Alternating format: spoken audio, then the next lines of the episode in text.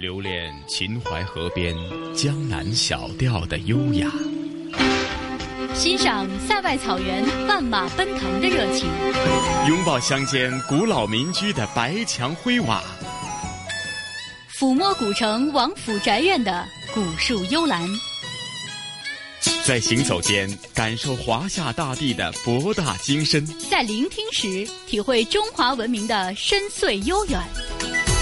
这里是华夏之声台和香港电台普通话台联合制作播出的《魅力中国》。好了，收音机旁以及国际互联网上的所有的海内外的听众朋友们，大家好！欢迎大家又准时收听由中央人民广播电台华夏之声和香港电台普通话台联合为大家制作的《魅力中国》。我是普通话台的陈曦，各位好，我是华夏之声的主持人宋雪，西哥你好，你好宋雪你好。那咱们这一期的《魅力中国》的主题内容啊，真的是非常非常丰富哈，我们要迫不及待的将这些精彩的节目内容马上跟大家呃播报一下，是吗？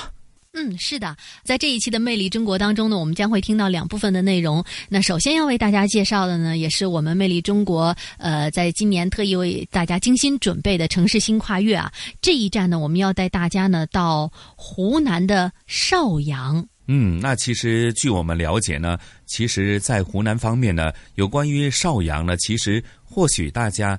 不会感到太陌生，它也是一个非常啊山林水秀的地方，而且呢也有着非常厚重的人文历史啊。嗯，是的，呃，邵阳呢有两千五百年的这个历史，呃，而且呢自古以来呢它就是兵家的必争之地，也是商贾云集的财富宝地。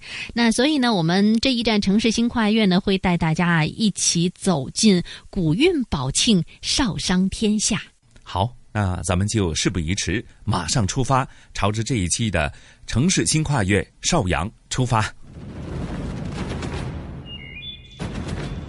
聆听城市的声音，见证跨越的力量。铜川、普洱、衔东海，跨云贵。它是腾飞的巨龙，起山巅，入南川；它是翱翔的雄鹰。魅力中国，城市新跨越。中央人民广播电台、华夏之声、香港之声、香港电台普通话台携手内地及澳门五十六家电台联合直播。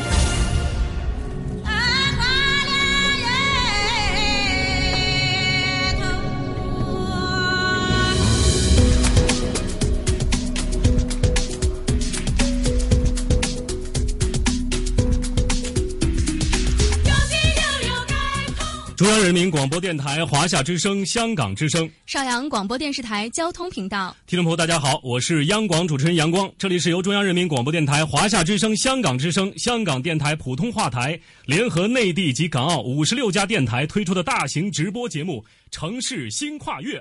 今天我们来到了一座具有两千五百多年的历史古城，它就是啊，镶嵌在湖南中西部地区的一颗璀璨明珠。邵阳，是的，大家好，我是邵阳广播电视台交通频道的主持人舒潇。我们在邵阳向邵阳的听众、港澳的听众以及全国的听众朋友问好。我们也希望通过这一次的节目，能够让您对湖湘历史文化名城邵阳有更多的了解。我们精心制作了一个介绍邵阳的短片，先来听听。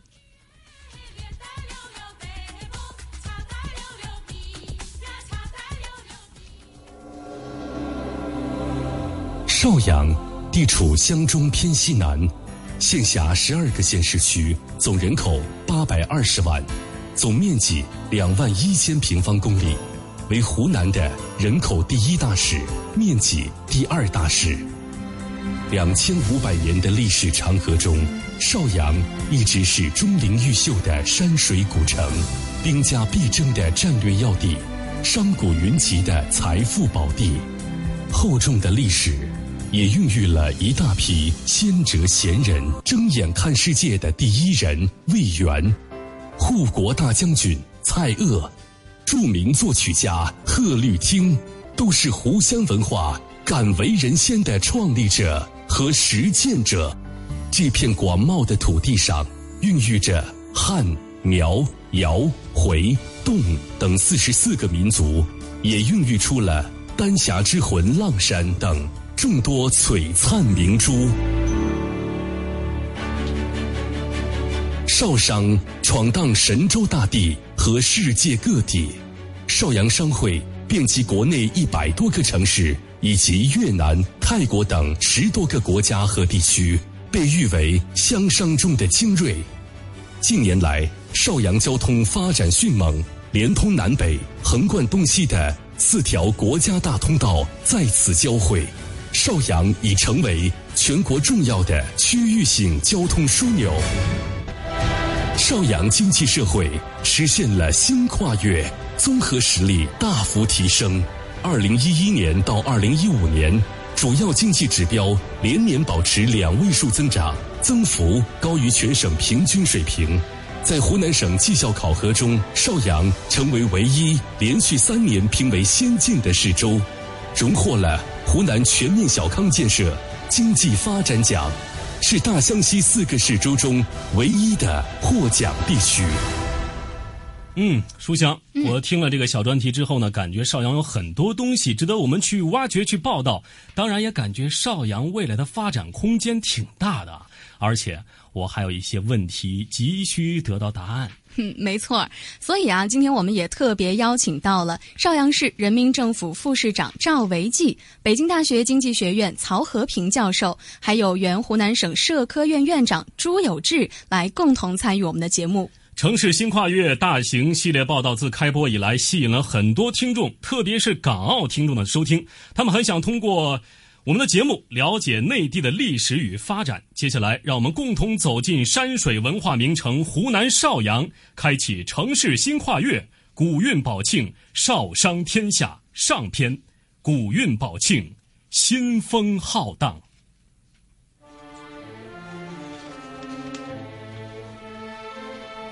聚千年乡土文明华章，传霸气神勇民风彪悍。水在城中走，城在山水间。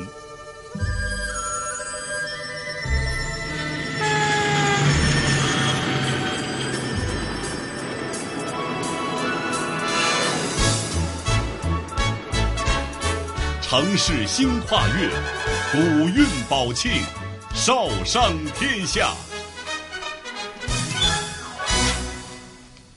哎，阳光，我想问一下你哈，你以前到底有没有来过邵阳呢？对邵阳在印象当中是什么样子的？我还真没有来过邵阳，但是我知道邵阳是一个有着悠久历史的古城啊，也是一个名城，它旧称宝庆。嗯，而且许多邵阳的朋友啊，说起自己的家乡，总会说一句俗语，叫“铁打的宝庆”，而且从他们的语气当中能听出一种底气、一种硬气、一种自豪感。那接下来我来给你介绍一下咱们的宝庆竹刻吧。嗯嗯，你知道啊，它作为首批列入国家级非物质文化遗产的项目，宝庆竹刻因为它综合性艺术的讲究、器型构筑的技法、线刻刀法的精美，是留存于世。那普通的学徒是需要三到五年才能够熟练，十年以上才可能成为一个工艺能手。所以说，没有天赋与极高的热情是很难坚持的。嗯，这个宝庆竹刻是非常的精美啊。嗯，此外，在邵阳的城步苗族自治县，唱山歌自古就是苗族在生活当中不可或缺的习俗。这里可谓是处处做歌场，人人会唱山歌。从二零零零年开始，每年的农历六月初六被定为城步山歌节。在这一天呢，苗族的同胞们会摆上合拢宴。跳起芦笙舞，结队唱山歌，吹木叶，挤油尖儿，品油茶，热闹非凡，喜气洋洋啊！是的，而且近几年以来，在湖南省委、省政府、邵阳市委、市政府的大力支持之下，城步的山歌节成为了湖南四大民族节庆日之一，而且也成功举办了两届全国山歌王大赛。山歌节的知名度和影响力在不断的扩大。城步山歌作为民族精神和性格特征的表达。展现了苗家的生活与情感，蕴藏着丰富的文化含量。接下来，我们再来听一听《邵阳花窑之歌》，来自央广记者徐静的报道。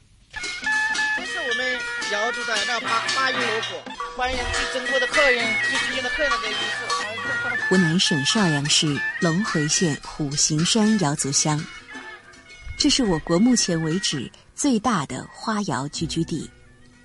在崇山峻岭之中，有着南方罕见的高原自然风光和人类原始、透明而清澈的生活。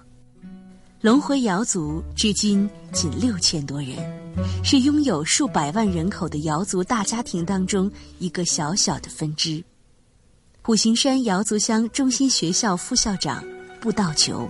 因为我们瑶族没有文字，只有语言。呃，根据我们这个生奉姓的族谱，他说天禧元年，族人在江西的吉安战了，就把我们驱赶出来了，一直是下到广西了，一直下云南，一直下贵州。从下广西的那一支就封民工，然后就又返回我们湖南，沿着沅江返回我们湖南的洪江。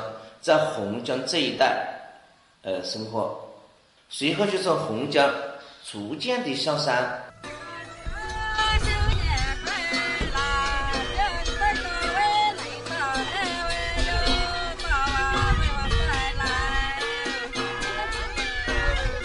唱歌的老人叫陈世达，今年八十三岁，是远近闻名的乌哇山歌王，也是非物质文化遗产传承人。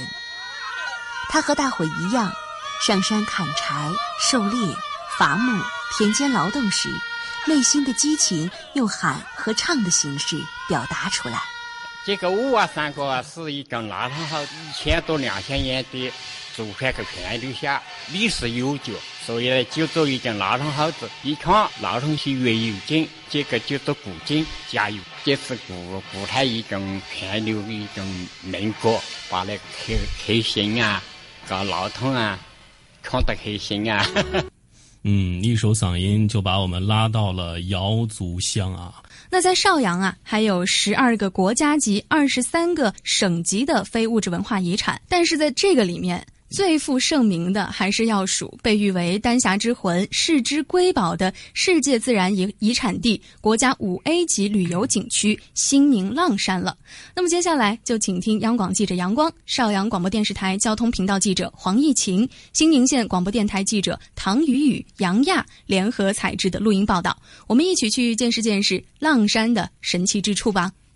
兴宁浪山有着“丹霞瑰宝”的美誉，在浪山红国际旅行社总经理徐乔青看来，浪山的美是从四个方面来体现的。浪山的美呢，一个是色泽美，用导游的语言来说，形象的把浪山的山体都是称为头戴绿帽子、身披红腰带、脚穿绿裙子。第二一个呢，造型美，比如说我们那个将军石。辣椒峰等等，很多这种景观呢，你一看就知道它像什么。第三一个呢，八角在顶的这个金鱼闹海叫动感美，雨后天晴，那个云摆动就好像山头都在摆动一样的。还有一种美呢，叫和谐美，站在骆驼的驼尾往底下俯瞰，右边是密集的丹霞峰林，左边有田园、村落、绿树、溪流，那种人与自然和谐相处、山水交融的场景，非常的漂亮。成为国家五 A 级景区后，浪山景区一直在努力补课。今年开始，来自省外及港澳特区、东南亚地区的游客比例在不断上升。对此，浪山风景名胜区管理局局长黄希表示，浪山景区已经在转变思路，要在立足省内的基础上走向世界。我们有一个基本原则：立足省内，拓展富坤，做高铁文章，进驻深圳、香港、澳门，走向韩国。这方面我们已经做了一些尝试和努力，比如说今年的香港高铁接力进入浪山，广州的一千五百人的团队闹浪山，最近到韩国进行捐藏促销，也是我们立足国内市场，拓展到国际市场，让浪山走向世界。浪山恒源国际旅游发展有限公司总经理陈彦洲表示，香港至浪山高铁专列的开通，并不是浪山吸引香港游客的唯一举措。今年我们已经开通了香港到浪山的这个高铁专列，第一趟专列已经发了，在十月十五号又又来了第二趟。最近我们在香港已经开始全方位的这个广告投放，啊，也组织了他们这个大的这个彩线团到那上来了，啊，目前正在广泛的授课。浪山当地原生态的民俗文化也有望成为吸引游客的新亮点。陈彦洲透露，浪山正在打造名为“歌山花海浪漫浪山”的文化新品牌。的确，浪山的美是震撼人心。如今的邵阳旅游业凭借先天之资和后天之力，迎来了发展的春天，可谓是形势喜人啊！在此呢，想问一下赵维基副市长啊，邵阳市今后在加快旅游业发展方面，还有什么具体的发展规划呢？今后三到五年，邵阳市将借助交通区位优势的提升，努力做好高铁旅游经济带，推进全域旅游大发展这个文章，将旅游业培育成推动后发改造的支柱产业，努力建成世界著名的旅游胜地。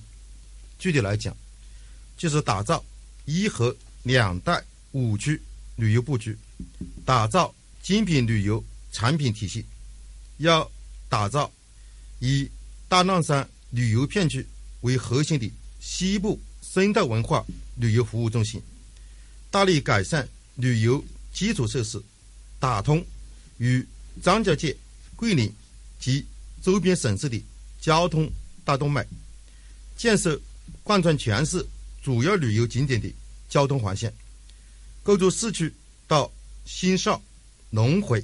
洞口、遂宁、城步、武冈、西宁的精品旅游带，构筑神农架到张家界、花瑶、浪山、南山、桂林黄金旅游带，建设以市区邵东、邵阳县新邵为主的度假娱乐休闲旅游区，以武冈古王城为主的。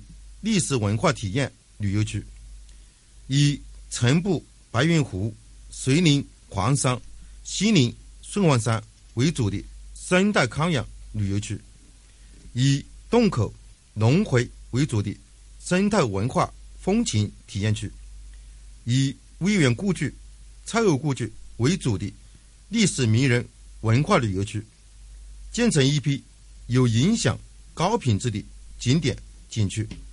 将邵阳市打造成为集核心自然资源与人文精神于一体的有景有静有玩有养的世界著名旅游胜地。好的，谢谢赵副市长。这里是正在为您直播的城市新跨越，古韵宝庆，少商天下。接下来进入中篇，新锐少商担当天下。山川秀美，人杰地灵。四通八达，万象更新，扁担经济孕育生财之道，走南闯北，吐露亲切乡音。城市新跨越，古韵宝庆，少商天下，正在播出。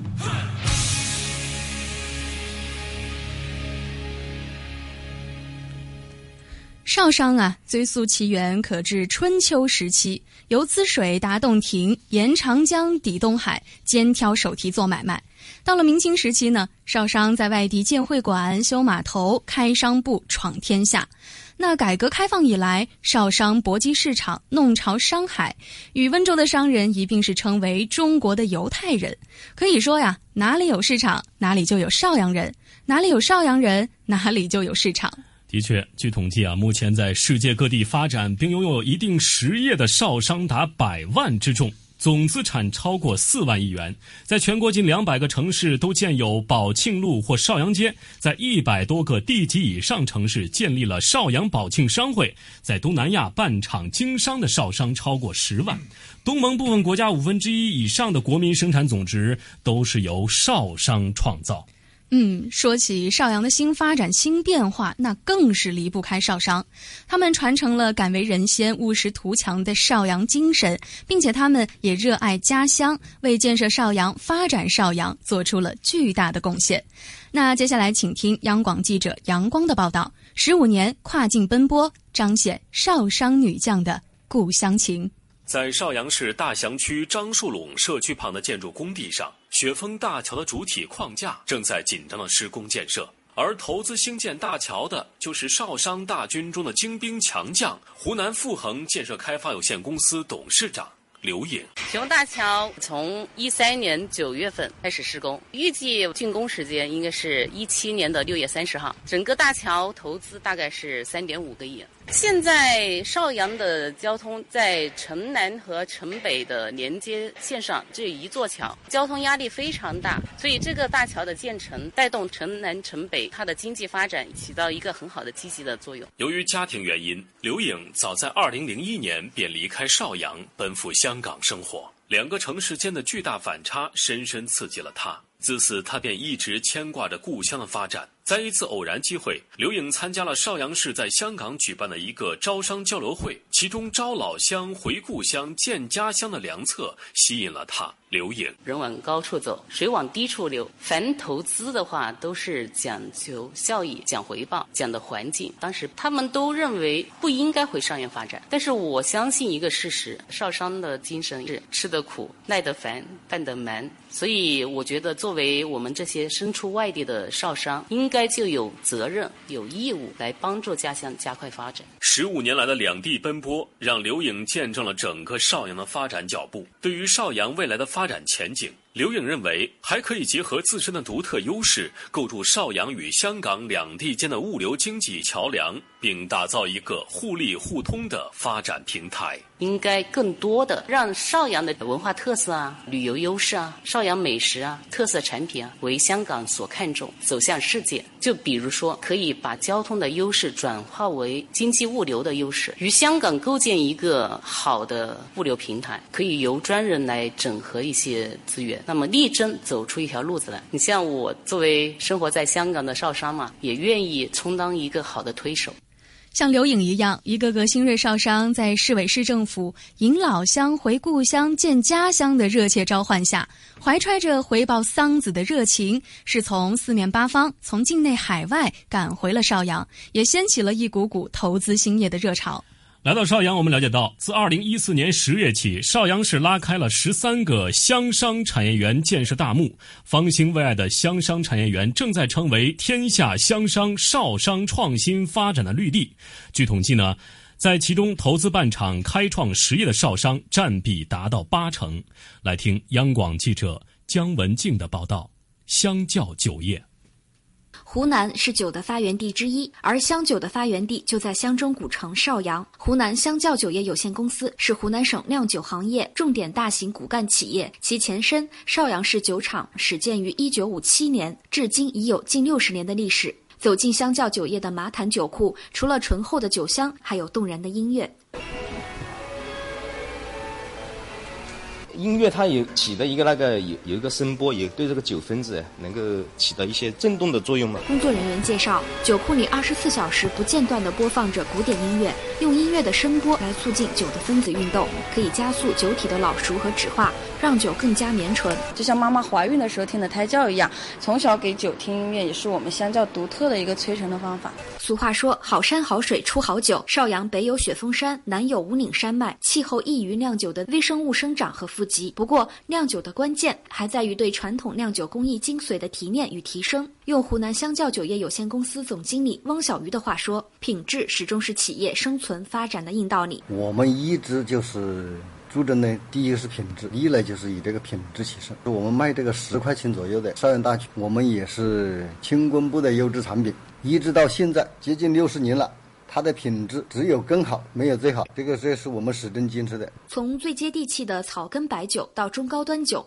扎实过硬的品质为香窖酒业赢得了口碑。目前，占地一千五百亩的香窖酒业生态酿酒园达到年酿造能力五万吨，并进一步带动当地农业、玻璃制品、印刷包装等相关产业。谈及未来的发展，汪小鱼认为，那么这个转型期呢，我们在坚持品质。服务这个基础之上，要压缩中间环节，砍掉征金费用，再有内部里面呢，我们挖钱呢，啊，技术革新呢这一块呢，这个通过我们的内部公关，不断的提升我们投入产出的比例，使这个酒质更好，出酒率更高。只要是优质的产品，它就有市场。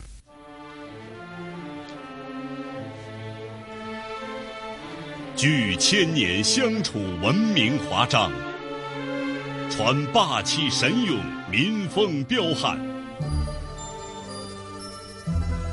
水在城中走，城在山水间。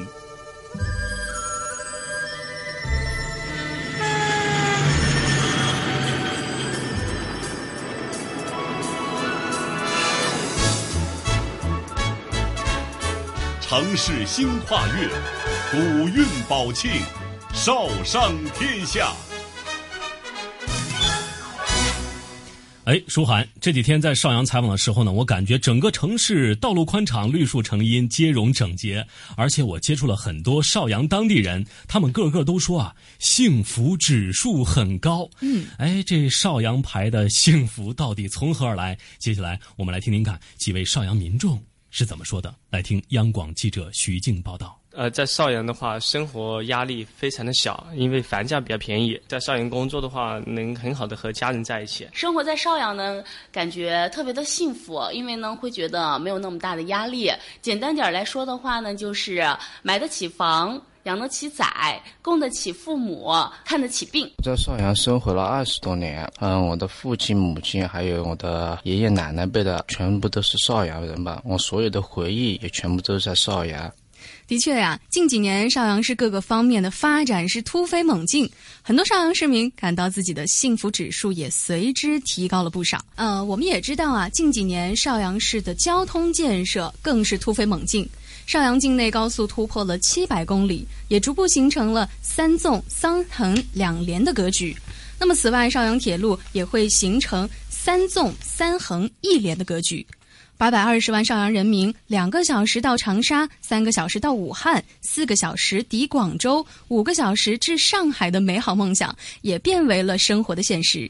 而且我们也知道，武钢机场今年有望年底试飞，明年开航，邵阳也由此开启了航空的新纪元。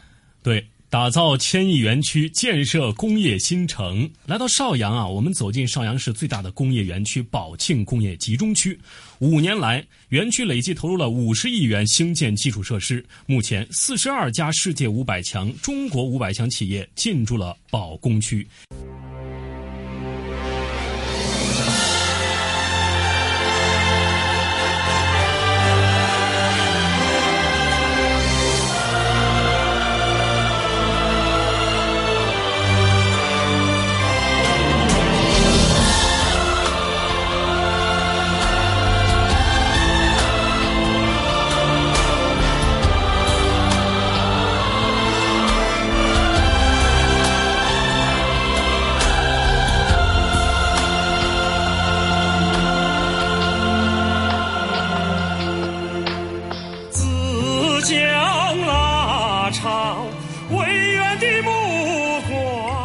这是一个资源丰沛的邵阳，一个激情澎湃的邵阳，一个不断崛起的邵阳。站在跨行转跃的新起点，持牢敬会的邵阳人民正以敢为天下先的做事风格，建设着以山为脊梁、以水为经络、以绿为底色、以文为灵魂的山水文化名城。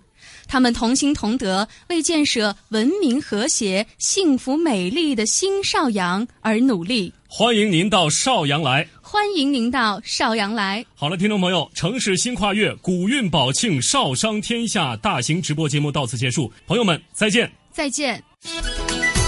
这里是华夏之声台和香港电台普通话台联合制作播出的《魅力中国》。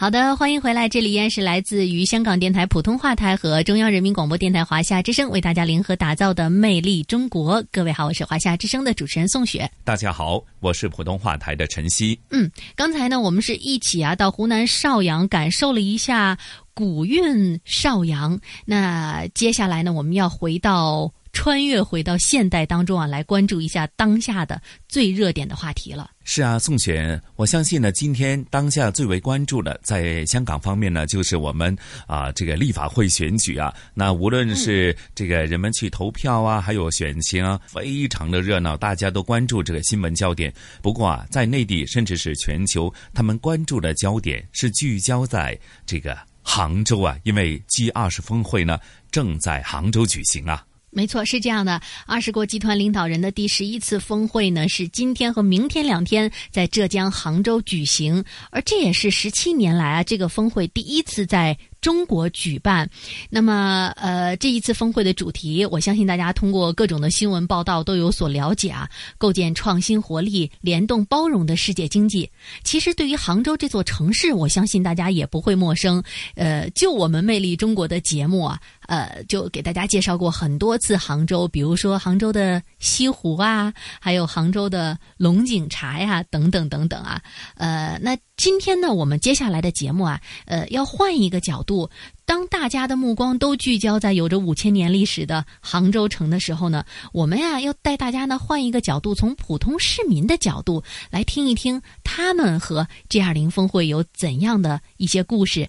是的，其实宋璇，我们都说呢，呃，世界是普遍联系的。我们从普罗大众，甚至是市井小人物的日常生活当中，或许就能反映出时下的整体的社会的发展和经济的发展。甚至我们都说呢，杭州呢。为什么被选中成为这一次 G 二十峰会呢？呃，在这里举行，除了是它有厚重的人文历史景观以外呢，其实，在晨曦了解呢，它的动漫呢，各方面呢，呃，其实也走得蛮先进的哈。那具体的情况怎样呢？咱们就一起听听这一部分的啊，我们一起关注 G 二十峰会的杭州的点点滴滴，好吗？嗯，好的。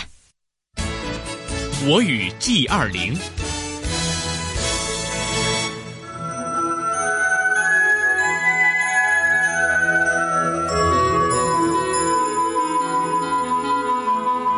浙江杭州是京杭大运河的最南端，如今大运河杭州段正以崭新的姿态迎接 G20 峰会的到来。今天的第一位主人公叫宋菲菲，她是京杭大运河上的一名普通导游讲解员。从小在运河旁长大的她，目睹了大运河的美丽蜕变。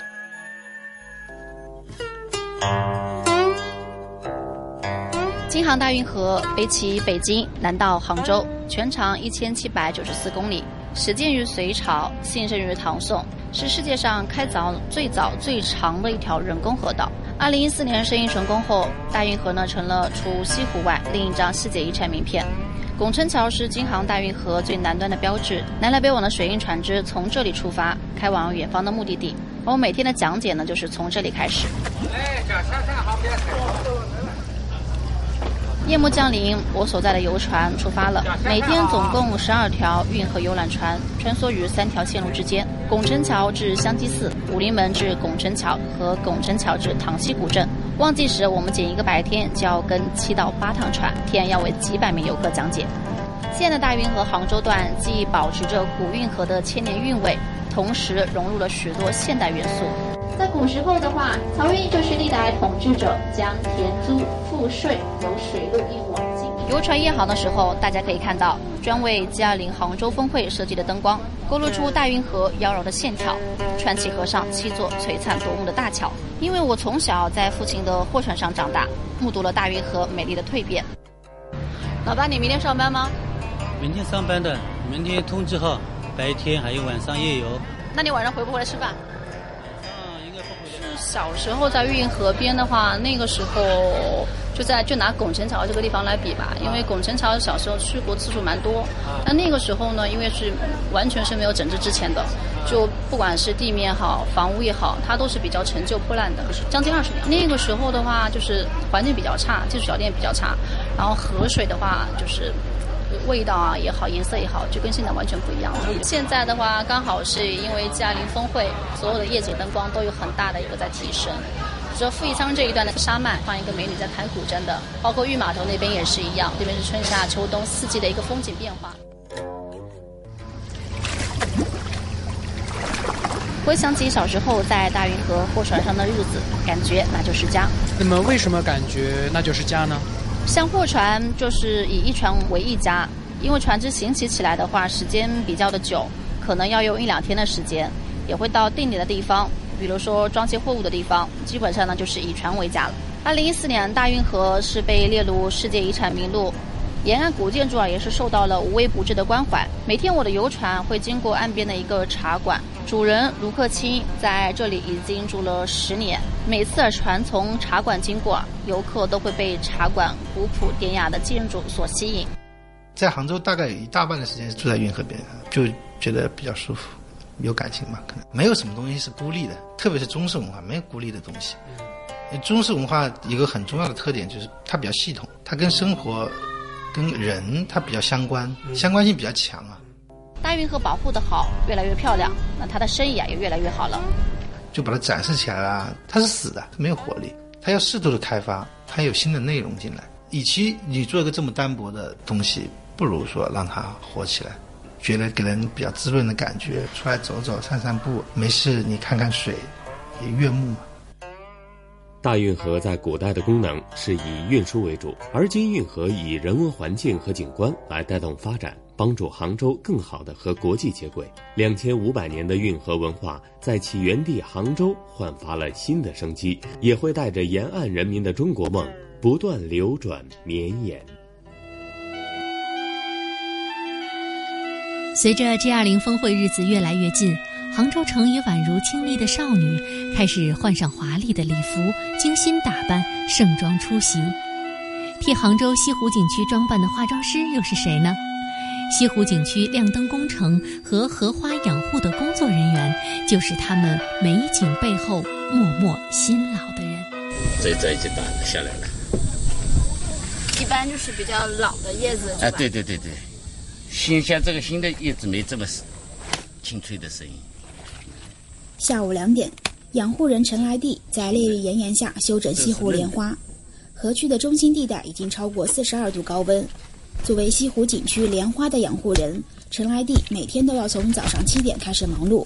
G20 即将在杭州召开，他的干劲更足了。这一块基本上我们以西湖红莲为主，我们自己的西湖红莲为主。到那边呢，你们下次自己过去看一下。那边花港那边，我们去年引进的武汉引进的王屋飞，是新的，是黄色的。所以这一片红莲就是其实西湖本地的莲花。哎，对对对，我们基本上是种自己的打自己的品牌西湖红莲。夜幕降临，在西湖另一边。西湖景区市政市容环卫管理中心负责人黄超也开始了每天的例行巡山。您刚刚是发呆在看哪边啊？看湖中三岛的色温。现在看，让他看着入了迷的宝贝，正是西湖沿线山体上闪烁的灯光。走在南山路上，他的目光始终离不开从吴山到九曜山一段山体上的灯光。这也是西湖景区市政市容环卫管理中心忙活了半年多的西湖南线亮灯工程。南线的山体呢，最大的特点呢，就体现在一个“洞”字上。山体的照明采用了四种色温，比如说两千两百 K 的色温的话，我就打在树上，会就模仿的是秋天这种层林尽染的感觉。六千 K 的灯就是一种白雪皑皑的这种感觉。三千、四千 K 的这色温的话呢，比较像春夏两季翠绿的跳跃的这种颜色。比如说，我们通过不同的色温来表现出金凤和玉龙在山体中间相撞，表现了西湖的传说。黄超介绍，西湖沿线山体的灯光不仅动静结合、美轮美奂，更是引入了最前沿的高新技术，其中很多技术都是国内第一次尝试。DMX 五幺二原来是用于舞美灯光的控制上面的，原来是比较成熟的这个技术，但它应用到一个全新的这个山体照明领域，这个是第一次。因为像这么大规模的山体联动照明的话，我们这个西湖景区，据我们所知还是第一家的。黄超说。西湖山体的亮灯工程，一零年就开始做了。今年 G 二零峰会要在杭州举办，原来西湖南侧暗淡的那一片山体就成了主要突破方向。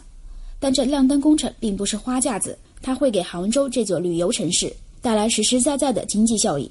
从大旅游的背景上来考虑的话，对提升整个杭州的旅游产业链的长度还是有好处的。从我们市民来讲的话，夜晚夜游西湖的时候，就是他们晚上出来散散步、吸吸收吸收新鲜空气的时候，又多了一个眼睛可以欣赏的一个美景。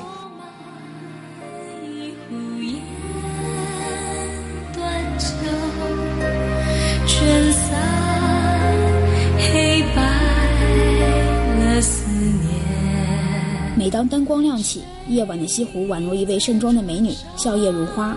黄超们就是这美女身后的服装师、造型师、化妆师。为了装点杭州、点亮 G 二零，他们每天都默默地围绕着这一万五千多套灯具辛勤工作。黄超看着远处的灯说：“这是他最满足的时刻。”我觉得最大的幸福和满足感，就是等到我们山体开始整体联动的时候，前面付出了这么多汗水，因为你一直在做，一直在做，不知道最终做出来什么样子的东西，最终有着动态的水山水画卷展现出来了。我觉得这就是作为我们来讲最大的幸福。在杭州的特产当中有三绝，是丝绸、龙井茶和王星记的扇子。而王星记的扇子作为杭州文化的象征，在今年 G20 杭州峰会期间将会有什么不一样的呈现呢？那我们就来认识下一位主人公——王星记掌门人孙亚青。杭州是我国制扇名城，自古就有杭州雅扇之说。而王星记的扇子在当地几乎无人不知、无人不晓。它和丝绸、龙井茶并称为杭产三绝。这个扇子是怎么一个设计？这个是绣绣的，杭绣绣。因为丝绸文化，丝绸之路。在杭州长板巷一百一十八号闹中取静的八层小楼里，王兴记掌门人孙亚青和他手下的艺人们正在为 G20 杭州峰会期间到来的各国客人精心准备着杭州礼物。说到王兴记，最有名的莫过于黑纸扇，八十六道手工工序制造，艺术价值极高。记者跟随工作人员看到了一把一百年前手工制作的黑纸扇。把扇子是黑纸扇的工艺最齐全的一把扇子。首先是泥金，然后金面上彩绘，然后呢扇骨上面有烙烫的痕迹，大边是嵌有螺钿，嵌银丝，然后背面这是黑纸扇的所有的这制作的工艺。那这个扇子是只有这一把吗？对。那你们如果要做的话，其实也可以做出。呃，这个技艺非常非常难。那这扇子是谁做的？这个是陈英，这个王兴记他是。这是一八七五年建立的，现在，当时是王兴斋和陈英两夫妻共同建立的。嗯，陈英就是那个老板娘。嗯，最早的老板娘。那是很多年前做的是吧？这个扇子。对对对，那那很早，有民国时期的这个扇。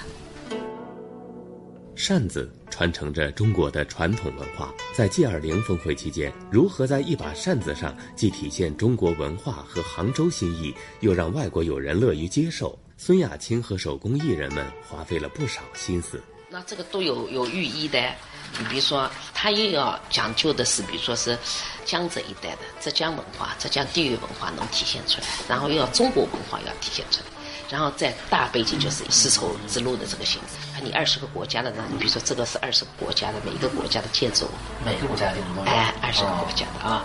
然后我这个丝绸，这个只代表着丝绸的带路。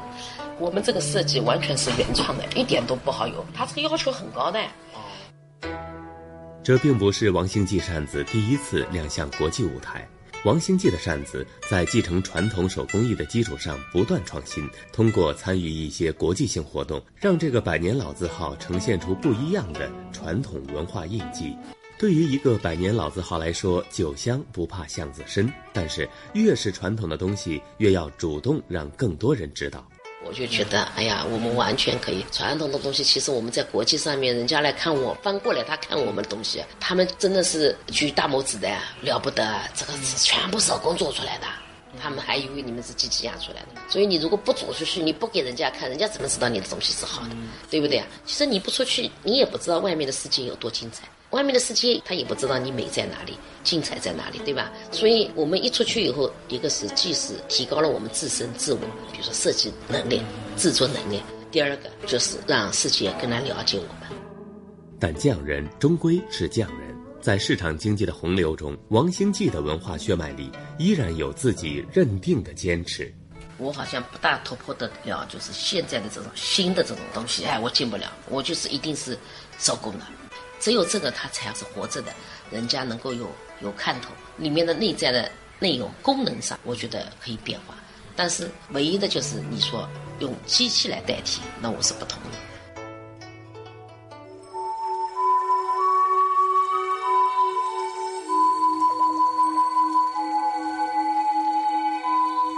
杭州人称茶都。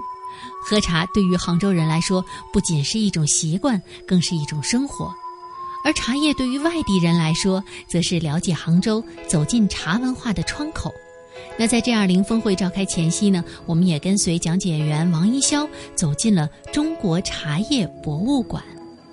有朋自远方来，我们习以茶相待。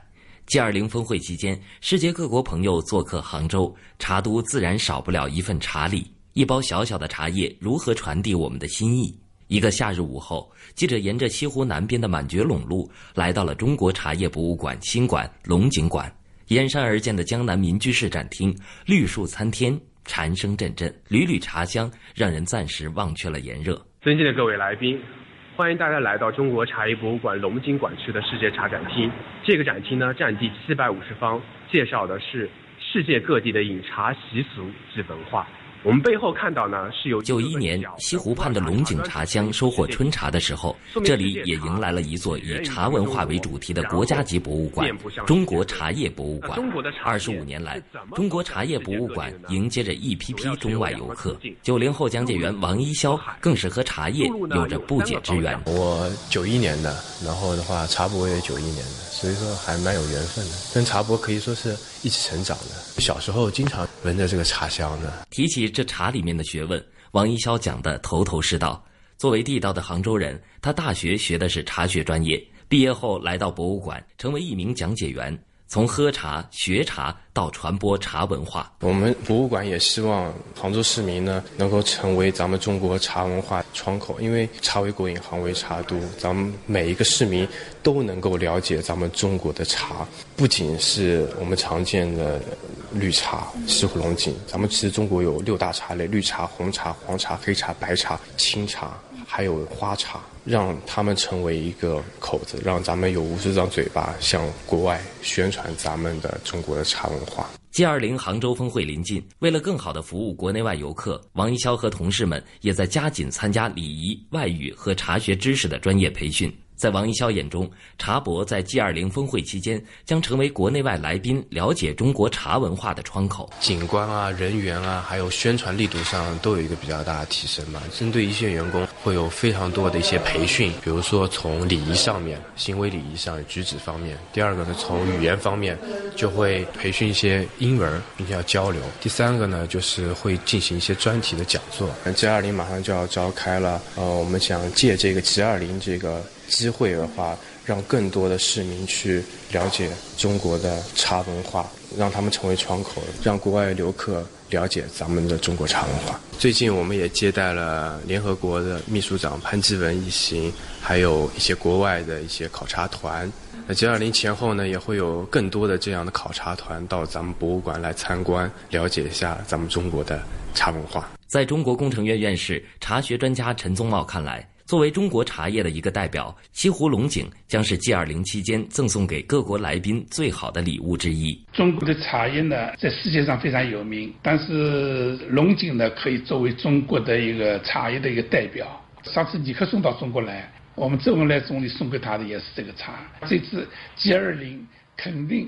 我们的这个主人肯定要给给送给他们这个 G20 各国元首这个龙井茶叶，所以这龙井茶叶呢，我想，呃，确实是一项非常好的一个，也是个食品，也是文化。茶为国饮，杭为茶都，而即将到来的 G20 杭州峰会，更是一个让西湖龙井走向全世界的好机会。如今的西湖龙井茶，更像是一个传播中国文化的使者。陈宗茂，所以说亚洲到欧洲到非洲这么大一个一个领域，就“一带一路”，这些国家的人都会愿意喝茶的。那么就是说，通过“一带一路”，通过这个 G 二零会议，给这些首脑过来之后，这样的话，我觉得就给我们这个整个经济是一个很大的、很大的一个促进啊。另外，当对茶叶，我想也会有很大的帮助。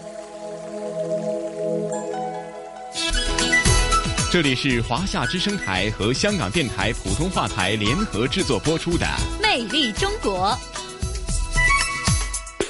哎呀，宋雪啊，咱们的时间过得真快。虽然说咱们这一期《魅力中国》的主题内容啊，相当的丰富。今天有两个主题，分别是城市新跨越，和大家感受了古韵宝庆、少商天下的邵阳哈。那接着下来又跟大家感受了时下正为全球关注的瞩目焦点。G 二十峰会的这个聚焦杭州，嗯，是的，呃，那下一期的《魅力中国》呢，应该说是同样的精彩。我们呢要继续城市新跨越的脚步。不过呢，这一站我们要北上，要到啊、东北三省的黑龙江省，要带大家呢到一个叫绥化的城市去看看那儿的发展有什么样的新变化。嗯，这个真的是考起了晨曦哈。呃，对这个绥化呢，还真的不太了解。不过我相信啊，咱们约定听众朋友们，下星期同样的《魅力中国》的节目时间，咱们城市新跨越，一起来认识绥化，好吗？好的，下周不见不散，拜拜。